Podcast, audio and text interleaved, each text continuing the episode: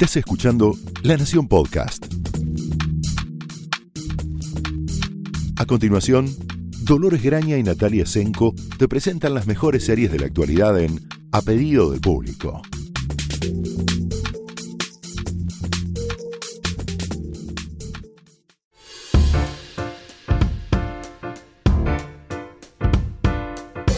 Hola, bienvenidos a un nuevo episodio de A Pedido del Público. Yo soy Dolores Graña. Yo soy Natalia Senko, que hoy estoy teniendo problemas hasta para decir mi nombre, así que sabrán disculpar. Vamos a hacer lo posible por Ni remontar el este apellido. episodio. El nombre. El nombre, bueno. Sí, Natalia. Sí. Eh, bueno, hoy vamos a, aprovechar para poner un poquito al día eh, la temática eh, superheroica en la pantalla chica, aprovechando el estreno de The Voice en Amazon Prime Video. Sí.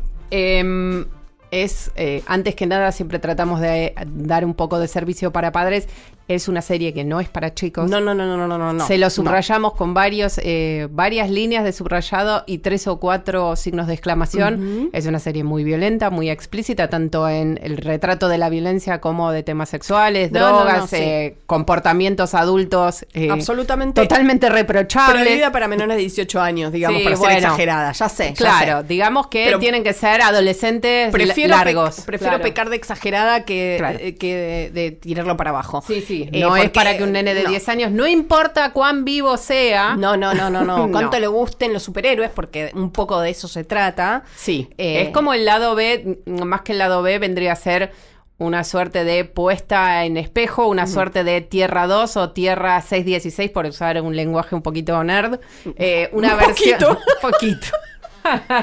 Dale, bueno, eh, ¿qué ocurriría? Tratar de mm, mostrar de la forma más realista y más eh, pesimista posible qué pasaría en un mundo en el que los superhéroes existen, tienen poderes mm, que los despegan totalmente de lo que nosotros entendemos como seres humanos y que las co- ah, existe una corporación que se dedica a em, capitalizar, digamos, todo lo que pueden hacer, no solo en la defensa de la tierra y con el combate del crimen y la violencia, sino, bueno, merchandising, grandes espectáculos. Películas, Sí. millon- mi- muchas meses millonarias. o sea, Merchandising. todo, de todo, digamos, hasta incluso ofrecerlos como seguridad, digamos, Sí, como privada. un ejército privado, de, como de mercenarios invencibles para las personas que puedan pagarlo, hacer disminuir los índices de violencia a, a políticos que quieren ser reelegidos en sus distritos, en fin. Imaginen eh, una commodity que casi no es una commodity, es, es, es un bien escasísimo en el mundo. En la serie se dice que hay cerca de 200 Sí, personas. Se supone que ese es el universo, digamos, que eh, cuenta el cómic en el que está basado eh, The Voice, que es de un eh, autor bastante reconocido, se llama Garth Ennis. Eh, a algunos lo, les sonará por, por ejemplo, Punisher, que es Sí, o Preacher, O que Pre- es otra gran serie. Ah, Punisher, no, perdón, Preacher. Yo me estoy mezclando, me, me mezclo los, los falsos superhéroes. Em, Preacher, quise decir, disculpas. Em, que además está producida, está terminando ya en su cuarta temporada, pero está producida por el mismo equipo de The Voice, que son eh, Seth Rogen y su socio Evan Goldberg, que además de hacer películas y además de, bueno, ya todo lo que sabemos de Seth Rogen, eh, y de haber- entregarnos, habernos entregado este año una de las mejores comedias románticas de los últimos cinco años seguro. Ni en tus sueños. Ni en tus sueños. Sí, un eh, título en castellano que, bueno, Bueno, en fin. que se llama Long Shot. Exacto, podría ser cualquier película, pero es una película muy buena. Muy linda, Pero muy bueno, más allá de eso, eh, Seth Rogen produce muchas cosas junto con Goldberg y eh, después de The Preacher se pusieron a trabajar en esta serie que la verdad que tiene ocho episodios la primera temporada, ya está confirmada la segunda, Sí. cosa que nos Es bueno saberlo por si se eh, tienen miedo de engancharse y que la historia no concluya, no hay, no hay posibilidades de que eso pase. Exacto. Eh, es cierto que, desde mi punto de vista, ocho episodios quedan un poquito apretados porque cuenta tanto. No, no que la sensación es que exagera, pero que por ahí en, en 10 o 15 hubiese estado como un poquito más liviano. Pero bueno, no apuntas, no es una serie que apunta a ser liviana, básicamente. No, no, no, sobre todo porque tiene que hacer dos operaciones simultáneas en una serie como esta, que es establecer un mundo, las reglas y los personajes que la pueblan y las cosas que pueden o pueden ocurrir ahí, a la vez que avanza la trama, porque el protagonista obviamente no son estos superhéroes, que son claramente, en este caso, los villanos. Los villanos no. eh, son no son gente, digamos, son... Sí, son, eh, eh, vamos, eh, no, no quiero ponerme así, pero son a los, super, los superhombres como los menciona Nietzsche. Sí, nietzscheanos son, claro, ¿no? No, no, se siente, no se sienten obligados y no hay nadie que pueda obligarlos a eh, ma- manejarse por reglas morales, códigos éticos y eh, leyes No. que no hay nadie que pueda eh, obligarlos a, o castigarlos en el caso que no las cumplan. Lo interesante es que los únicos que pueden, digamos, mantenerlos en cierta senda es esta megacorporación. O sea que básicamente quien los mantiene en la senda, digamos, entre muchas comillas, correcta, es esta corporación que, lo que el objetivo es la ganancia. Entonces, eh, por supuesto que vemos en los primeros episodios que ellos respetan los que les respetan, digamos, de cara al público, lo que les pide la corporación. Puertas adentro es todo bastante más caótico, pero pe- empezamos a ver en los primeros episodios que no está, no entiende, hay un, un cuestionamiento sobre todo del, del, digamos, sería el Superman de esta historia, que se llama Homelander en, en, en The Voice, que es así como ap- aparentemente indestructible, vuela, digamos, no Sí, es como poderoso como Superman y patriótico como Capitán América, Exacto. digamos, con la iconografía norteamericana. Y es un y violento. es un viol- en fin. terrorífico y empieza a darse cuenta eh, que en realidad él no tiene por qué seguir las reglas de esta empresa porque él eh, no tiene por qué seguir las reglas de los mínimos humanos, algo así como lo que decía Dolores antes, eh, como si uno se cruzara con una oveja que en, en la mitad del camino, eh, bueno, la podés espantar, pero ¿qué pasa si no se mueve y te- vos tenés el poder para correrla de tu camino? Sí, y, no te, y, y sobre todo que no haya consecuencias, no importa el camino que, que elijas eh, emprender, no va a haber consecuencias reales para tu vida, no importa lo que hagas. Si haces el bien, genial, pero si haces el mal, también va a estar genial, porque no hay Sí. nadie que pueda eh, castigarte, digamos, no. No. hay castigo posible. ¿no? Eh, y hay una, un, un- un narcisismo a toda prueba, digamos, así como es súper poderoso y, y rechaza las balas. super, nar- un es super narcisista. súper narcisista que el objetivo último que, que explicita el, el programa es, o la trama es que es ser parte del Ministerio de Defensa, o sea, la- parte y todo del Ministerio de Defensa de los Estados Unidos. Sí, ser el verdadero defensor del el, el paladín de la justicia, digamos, Global. en términos mucho más autocráticos de los que eh, creemos a Superman, digamos, defendiendo a la Tierra. Eh, igualmente el, el eje eh, de la serie, básicamente presentándolos a estos personajes como posibles o al menos siempre villanos en potencia, Sí. a- aunque, aunque no lo hagan, es un chico común y corriente cuya novia prometida es destrozada, porque sí, llevada puesta por una suerte de émulo de Flash, uno con super cuyo poder es eh, volar a una velocidad astronómica que se la lleva por delante y la desmaterializa directamente mientras ella le está tomando las manos a Ah, él. sí, no. Que es una escena, debemos decirle que para los estómagos un poco delicados, la serie se toma muy en serio el realismo en el sentido de mostrar las consecuencias materiales de cada Mm. una de estas ideas locas que uno dice, bueno, ¿qué pasaría si te cruzas en el camino de Sí. alguien tipo Flash? Esto. Eh, sí, exactamente. A-Train, que es eh, como un joven eh, afroamericano, negro, eh, para, como decimos por acá. Negro. Exacto. Está bien dicho. Que eh, vemos que no, no tiene demasiados remordimientos por lo que hizo, pero no solo eso, sino que también vemos su historia de por qué pasó lo que pasó. No, no, no, no sé si conviene adelantarlo o no, No, pero hay todo un tema. El, el prometido, que es el protagonista, este que es Huey.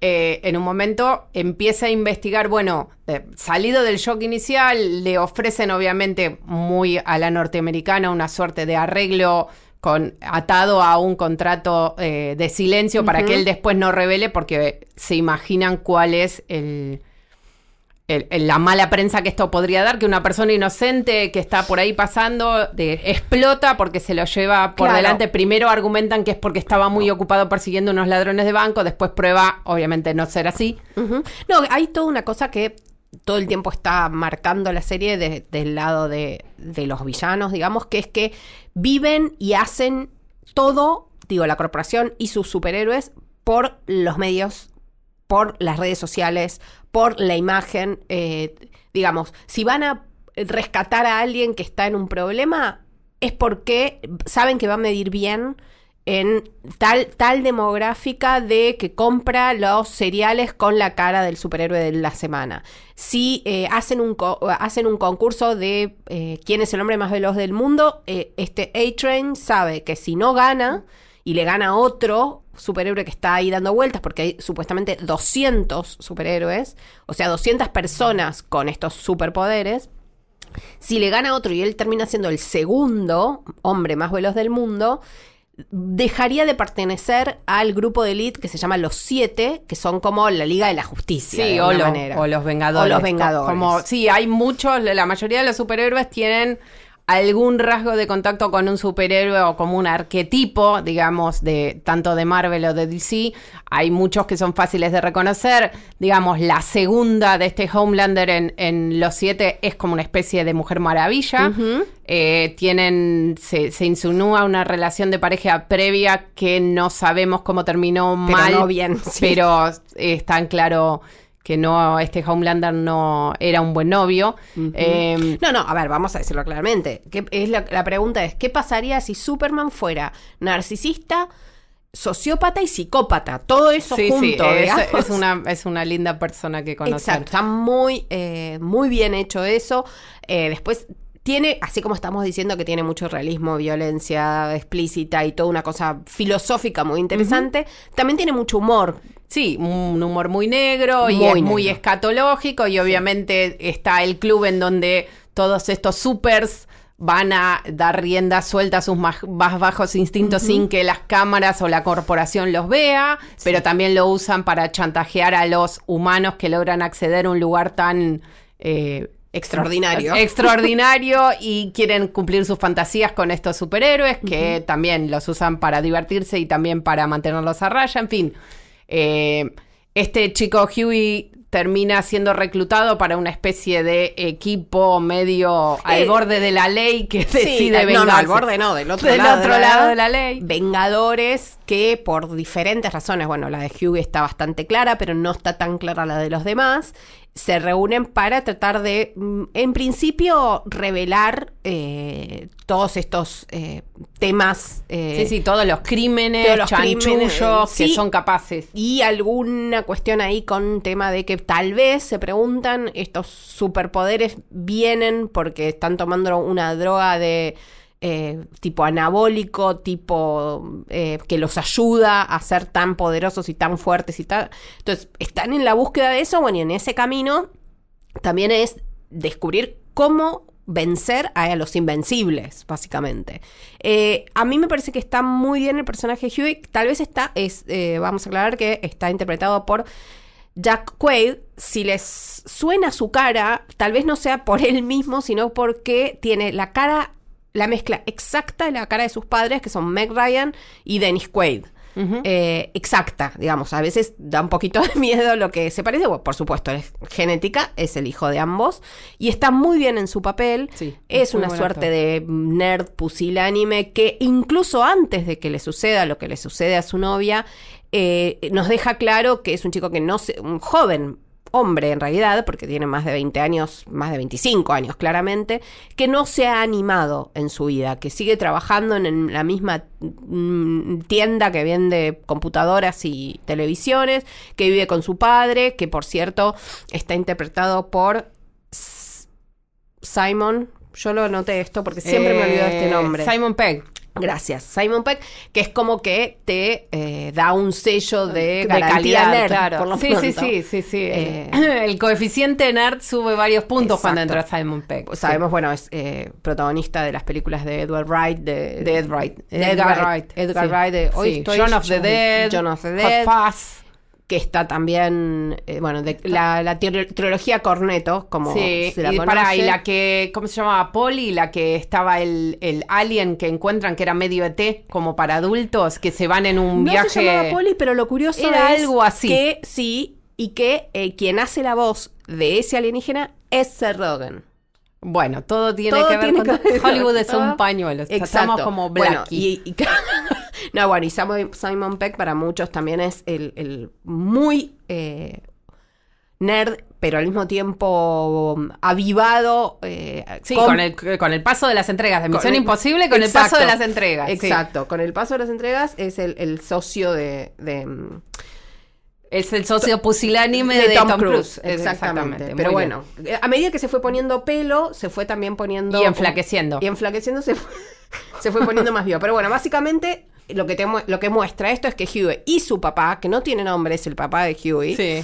eh, son dos hombres que no, la verdad que no tienen muchas aspiraciones en la vida de ningún tipo, se la pasan mirando tele en su sillón de siempre. Y como que la vida los va, les va pasando. Sí, es nuestro contacto con la, el, el público, digamos, anestesiado al que maneja o domina en sus emociones esta corporación que eh, saca provecho, se lucra con los superhéroes. Son como el, el- a ver, si es una cosa medio nietzscheana con los superhombres, este es como el hombre común Sí. eh, adormecido. eh, de Nietzsche, que entendemos que en algún momento, sin contar demasiado lo que va a pasar la serie, esto va a demostrar no ser así. Están simplemente adormecidos. Eh, Sí, pero- Y el despertar no necesariamente sea hacia el bien y la luz. No, obviamente. no, no. Claramente, en el caso de Huey, claramente no es No. hacia la luz. No sé si el bien, pero la luz no es. eh, todo el tiempo está esta cosa de que el padre incluso lo, lo quiere convencer de que agarre la plata esta, que le ofrece la corporación, que, que, que se calle, que bueno, que va a hacer, que la vida. Y todo el tiempo todos están minimizando la reverendamente trágica muerte de esta chica. Eh, porque bueno, son los superhéroes y el bien común y, y- y ellos nos protegen, nos ayudan y todo, o sea, compran obviamente la mentira y la imagen que la corporación está vendiendo. A parece muy interesante, hay un costado que es una nueva eh, integrante de los siete, que, se- que su nombre eh, de, de superheroína es Starlight, que es una chica joven eh, del interior de los Estados Unidos, digámoslo así, que, ha, eh, que se ha criado con la ilusión de que sus poderes eh, algún día la hagan acceder a estos siete y ayudar a los demás. Su, su verdadera eh, vocación e intención es ayudar a los demás con los poderes que tiene. Cuando finalmente ingresa, que es así como toda una puesta en escena y como muy, bueno, cinematográfico Claro. y hollywoodense, su ingreso a este grupo, ella se encuentra con que la realidad de pertenecer eh, es bastante más cruda, bastante más desagradable y bastante más conflictiva de lo que ella pensaba, que no, el objetivo definitivamente de la corporación y de los siete no es ayudar a los demás, no es el bien público, y que para ella pertenecer y digamos como ayudar desde adentro, tiene que sacrificar mucho. Mucho, hay toda una... eh, la, la cara de la corporación hacia, eh, al menos en los primeros tramos de la serie, siempre se refiere a un CEO que es mejor no tener que ir a ver porque es, es muy complicada la, el- las consecuencias. Es Elizabeth Shue, que eh, tiene un manejo de sus superhéroes así también cercano a la sociopatía, digamos Sí. que todo el tiempo está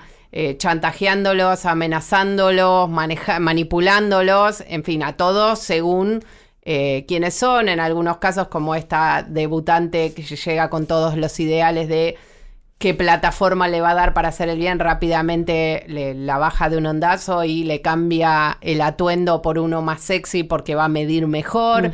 Y bueno, no tiene ellos, es una suerte de, son en un punto eh, aparentemente muy bien pagados, pero son una suerte de siervos de la gleba, digamos, sí. firman los derechos a perpetuidad de su vida y sus decisiones, entonces pasan a ser casi una suerte de propiedad de esta corporación, entonces no tienen mucha posibilidad de decir que no a nada. Bueno, hay una eh, con el personaje de Elizabeth Shue es muy interesante porque claramente es una villana, claramente es una de los eh, malos, malas de la historia.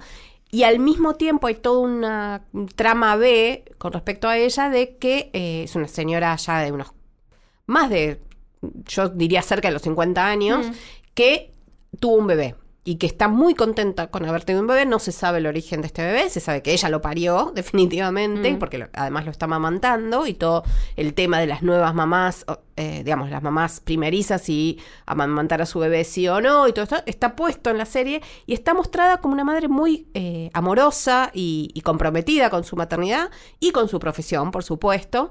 Pero lo interesante es que la serie en ningún momento la hace menos villana por ser madre, ni la hace mala madre por ser villana.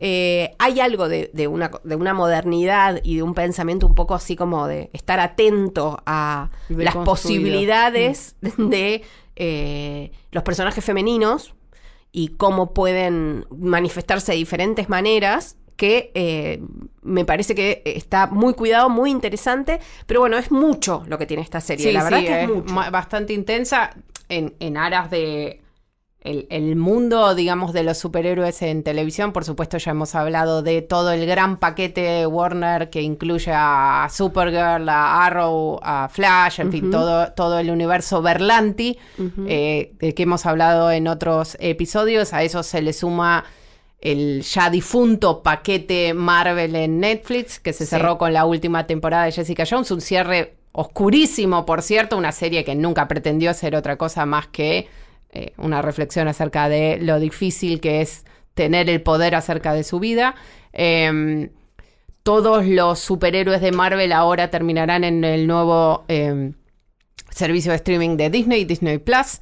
Eh, entre los anuncios, la mayoría son continuaciones en la pantalla, continuaciones, precuelas, alteraciones en la pantalla chica de eh, héroes que ya son protagonistas del universo Marvel, como eh, Loki, que es como el Héroes villanos, ¿no? Claro, bueno, el antihéroe, esta es esa frase famosa, creo que es de, es de Hiddleston, que decía que Marvel trata a sus villanos como héroes y a sus héroes como villanos, y ese es el secreto de su éxito. Un poco en Loki es la mejor encarnación de eso. Después, eh, el personaje de Elizabeth. De, no, de... Ah. ah. el personaje de Jeremy Renner va a tener a su sucesora... Hawkeye. Hawkeye, gracias. Eh, va a tener su sucesora en la pantalla con... Eh, una joven que tomará seguramente su lugar después Sus flechas. claro, sí. Agarrará flechas eh, después de lo que ocurrió en Endgame. a mí en particular lo que más me llama la atención por lo que es, por lo que es la historia verdadera de la bruja escarlata es WandaVision. El verdadera, por favor, entre comillas. Comillas, sepan que estamos hablando de personajes de ficción, por supuesto. Eh, pero en los cómics. Claro, el personaje de Scarlet Witch en los cómics es un personaje que eh, oscila permanentemente entre heroína y mega archivillana. Es mucho más poderosa de lo que vemos en las películas. Y eh, la muerte de Vision la Altera. fundamentalmente al punto que ella termina alterando la realidad para revivirlo y volver a estar con él. No le vamos a contar demasiado, pero el hecho, lo poco que se sabe de WandaVision, que esa es la serie. Esa es la serie que aparentemente va a estar ambientada en los años 50, en la que Vision vuelve a estar vivo y está junto a ella, da que pensar que algunas de las historias de los cómics pueden ser reutilizadas eh, para esa serie, o sea que por eso puede ser interesante. Y que esa es 2020, perdón. 2020, claro, como todas las series de, Marvel para Disney Plus, eh, que probablemente llegará acá en 2021, seguramente no tenemos absolutamente ninguna información. No, lo único que sabemos es lo que acaban de anunciar, que el precio de uno de los paquetes... sí, que va a incluir también Hulu, que es otro servicio de Disney. Incluye Hulu y eh, ESPN, y ESPN, Plus, eh, va a salir 13, 12 dólares con Sí, que es exactamente el mismo precio con el aumento de Netflix en todo el mundo, así que básicamente apuntan eso. Ese es un paquete de Estados Unidos. Exacto. el servicio de Hulu no está claro que vayan a pensarlo para distribuir internacionalmente porque ocuparía el lugar de Disney Plus, así que no eh, sería... No, no, lo que no está claro tampoco, y esto ya excede a las series, por supuesto, pero es cómo van a manejar internacionalmente el tema de los deportes. Todavía es mm. bastante complejo. Vamos a ver, yo, digamos, por lo que aparentemente habían dicho y por lo que se puede entender algo, ya en los próximos meses vamos a tener más precisiones y les vamos a contar con más detalles. Pero eh, la idea era hacer eh, paquetes para los diferentes intereses de quien los quiera contratar, eh, como un poco es Apple TV también el lanzamiento. Entonces, tal vez en, internacionalmente presenten una versión o dos versiones que incluyan o no los deportes, que incluyan o no Hulu. Ojalá incluyan Hulu, porque la verdad que son un paquetón muy interesante de series que legalmente en este momento ninguna mm, las podemos ver en Argentina. El, regreso de Verónica Mars, que también es de Hulu, en fin. Hay un montón de cosas muy interesantes. la otra pata en este gran ecosistema que es cada vez más pequeño en, en el mundo de streaming es el paquete de DC Universe, que en su momento fue pensado como un streaming donde todos los fanáticos de DC iban a tener todo. Ahora es probable que termine metido dentro de HBO Max, que es el, el servicio de streaming que engloba a Warner Media y todas sus subsidiarias,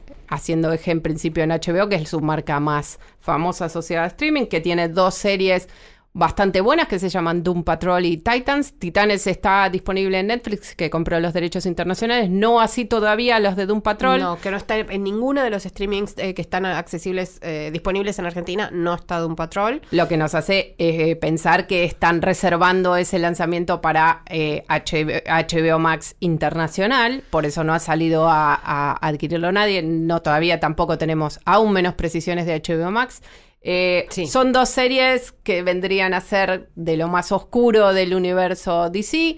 Eh, Titans recobra los, algo así como los personajes que podemos ver, los, chicos más chicos ven en, Cartoon Network de los Teen Titans, son esencialmente los mismos personajes. Obviamente el tratamiento intenta ser lo más realista y lo más oscuro posible, es bastante oscuro. Atento también, nuevamente, el que con por ejemplo, me, pongo como ejemplo, yo veía eh, los Teen Titans como dibujitos con niños, sobrinos y demás, y dije, ah, Titans, vamos a ver. Por suerte se me ocurrió probarlo yo sola. sí, no es para niños pequeños. No es para niños pequeños, definitivamente, adolescentes y para arriba también. Sí, es bastante menos violento que, que The Boys, pero... Sí, bueno, pero muy violento también. Pero sí, sí, muy oscuro, con un tratamiento medio eh, policial negro, en fin. Eh, también es un equipo formado eh, en base a las, las, dificultades que tiene cada uno de estos, digamos, superhéroes en lograr sus objetivos y conectar con la humanidad en su totalidad. El,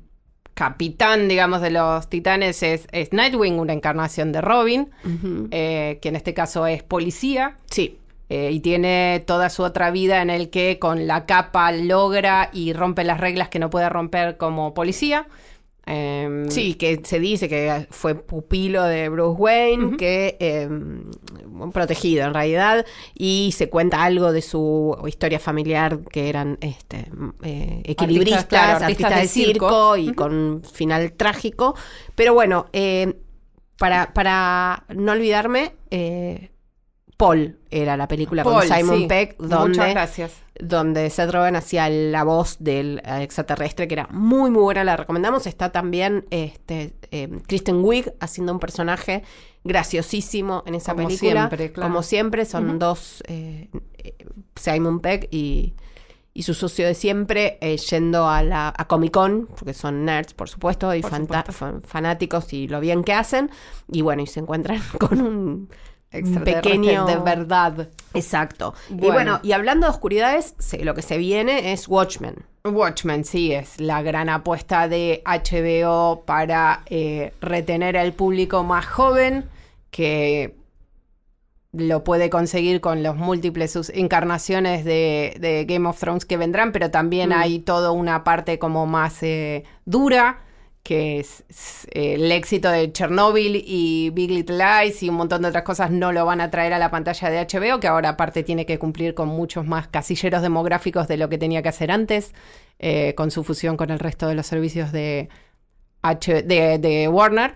Eh, Watchmen tuvo una, es un cómic, una novela gráfica en realidad muy muy importante en la historia del género porque fue la que primero deconstruyó lo que se ocultaba, de lo que podría ocultarse detrás de nuestra confianza en los superhéroes para que salven nuestras vidas. Eh, básicamente eh, es una parábola un tanto apocalíptica acerca mm. de lo que, lo que nos puede llegar a costar el poner nuestro destino en manos de precisamente gente que no se cree parte de la humanidad eh, aparentemente esta nueva adaptación no sigue del todo la letra de Watchmen original, como si lo hacía la película de Zack Snyder. Eh, y dado que es una creación de Damon Lindelof, probablemente se vaya bastante a los lugares que a Damon Lindelof le interesan. Eh, The Leftovers, la verdad que arrancó en un lugar y terminó en un lugar bastante interesante. Es una serie no diría muy linda porque es una serie, No. es una tragedia terrible, pero habla de temas muy profundos acerca de la pérdida, el sentido de la vida, qué nos pasa cuando que nos quedamos solos, en fin.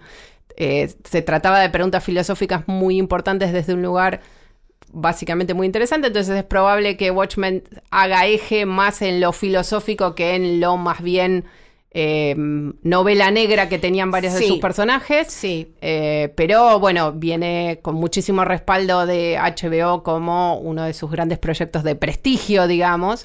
Sí, te- tiene también, digamos, entre el prestigio, el- la necesidad de atrapar a un público más joven y más diverso también. Sí, sobre todo porque Regina King es aparentemente el eje que no era, no tenía un, No. ejo- un rostro femenino para, para el- un personaje eh, cercano a Rorschach, que no era así en, en la, ni en la novela gráfica ni, en, la, película, que es un intento, calculo yo, por tocar temas raciales y, y- y de eh, cuestiones sociales de Estados Unidos que realmente en este momento, desgraciadamente, la actualidad le está dando una mano enorme. Sí, a- a todo esto que estamos diciendo, todos los manejos de las redes sociales, toda la violencia, todo, el- digamos, las relaciones públicas como única ideología. Sí, sí, la idea está de siendo- alguien tiene que venir a salvarnos porque solos no nos vamos a poner de, de acuerdo nunca, esa cosa así Sí. casi paternalista del hombre fuerte que bueno, está enganchado con un montón de eh, autoritarismos y demás. Podríamos hablarles 14 horas de este tema porque Sí, obviamente por algo los cómics son tan importantes en la vida de las personas de, en todas partes del mundo. Eh, pero bueno, la perspectiva es, hay muchísimas cosas interesantes para ver. Obviamente todavía tenés la opción más eh, optimista y, tranquilizadora, y que sin embargo son interesantes las, series de, la escudería Berlanti que toman la versión más literal, digamos, de los cómics, pero lo que está surgiendo ahora es precisamente a, a tono con nuestros tiempos eh, la idea que los superhéroes no necesariamente están aquí para ayudarnos y todas estas series plantean qué nos puede pasar de una forma bastante interesante y muy articulada, por cierto, en términos dramáticos. Sí, la verdad que son todos en, en- en todo el espectro y registro, desde lo más, llamémosle ingenuo, a lo más oscuro, y son, están todas muy bien realizadas. Sí. Eh, los efectos, hay que decirlo, de casi todas, no, no tengo ahora ninguna en mente que, que haya dicho, bueno, aquella que no funcionó, ahora no me acuerdo, eh, ah, bueno, eh, la de Marvel que estaba, que estaba en Sony, que no funcionó para nada,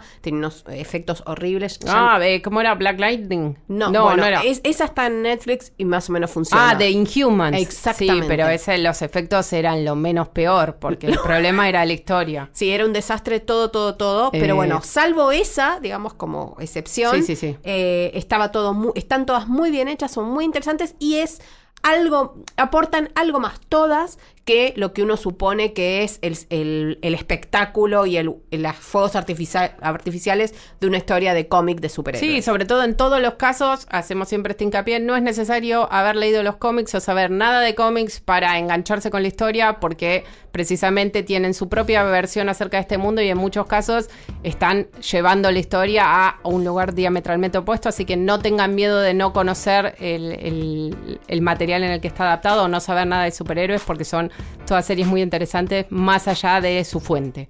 Eh, con esto nos vamos a despedir. Hasta un próximo episodio. Nos vemos. Hasta luego. Hasta luego.